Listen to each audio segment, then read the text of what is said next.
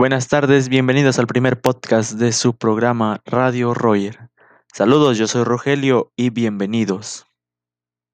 El día de hoy hablaré sobre qué es lo que hace en su día a día un ingeniero mecánico y en qué está capacitado.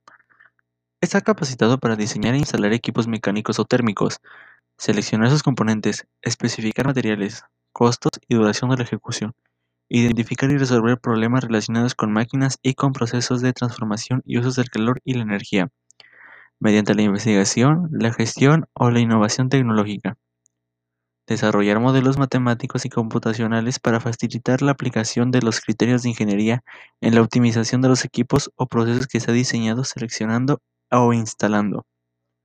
Participar en la planeación y ejecución de proyectos o investigaciones relacionados con sistemas térmicos o mecánicos. Eso es en lo que está capacitado un ingeniero mecánico.